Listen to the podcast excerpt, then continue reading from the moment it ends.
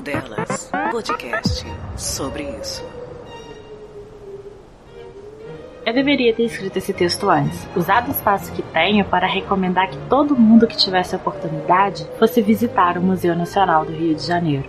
Eu deveria ter dito que esse museu era a mais antiga instituição científica do Brasil e um dos maiores museus de história natural e de antropologia das Américas seria fácil te convencer a visitar. Se você gosta de história, ia ficar empolgado de saber que o museu localizava-se no interior do Parque da Quinta da Boa Vista, estando instalado no Palácio de São Cristóvão, uma linda construção em estilo neoclássico, e que foi nesse edifício que Dom Pedro I foi criado e onde Dom Pedro II nasceu. A família imperial brasileira viveu por lá até 1889 e antes de virar lar do Museu Nacional, em 1892, o prédio sediou a primeira Assembleia Constituinte Republicana.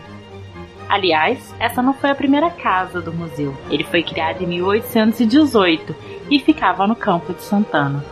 Assim que chegassem, eu tenho certeza que iriam me agradecer. O museu abrigava um vasto acervo com mais de 20 milhões de itens. Possuía uma das maiores bibliotecas especializadas em ciências naturais do Brasil, com mais de 470 mil volumes e 2.400 obras raras. Eu queria ver a sua cara quando ficasse de frente com o ser humano mais antigo achado até hoje no Brasil, apelidado de Luzia, que viveu em Minas Gerais há cerca de 12 mil anos. Sabendo que lá também estavam 750 peças da coleção de arqueologia clássica, abrangendo majoritariamente as civilizações grega, romana, etrusca e italiota e a maior coleção de arqueologia egípcia da América Latina e a mais antiga das Américas, somando mais de 700 itens. Quando eu descobri que o museu abrigava um conjunto de aproximadamente 1.800 artefatos produzidos pelas civilizações ameríndias durante a era pré-colombiana, fiquei pensando em como seria incrível ver tudo isso. Infelizmente, não deu tempo.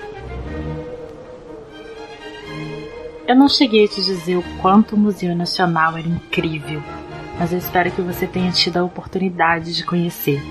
Caso não tenha tido, aproveite o momento para pelo menos entender o quanto esses espaços são importantes. Eu já vi museus pequenos e grandes, e na maioria deles existe muita força de vontade nas pessoas responsáveis pelo espaço. Eu já vi detalhes de um belo prédio tombado serem colados com fita crepe.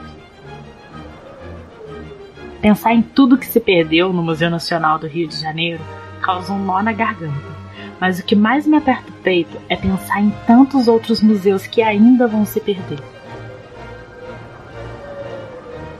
E já que eu não quero errar outra vez, proponho um acordo. Você me manda o lugar onde mora ou para onde está indo viajar, e eu te indico um lugar cheio de história para visitar.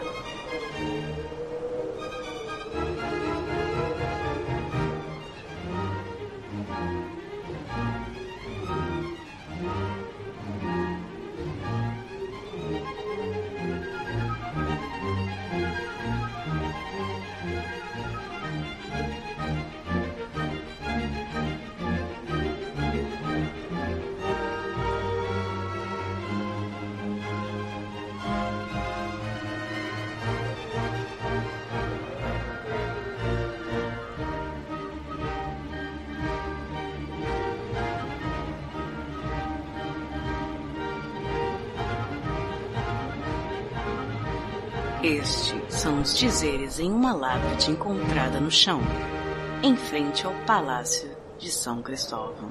1972.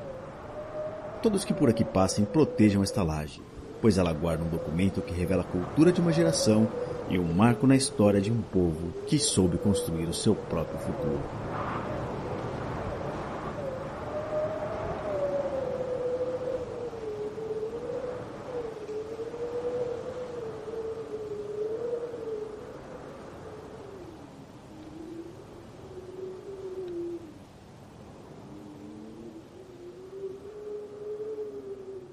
Você ouviu Papo Delas, podcast sobre isso.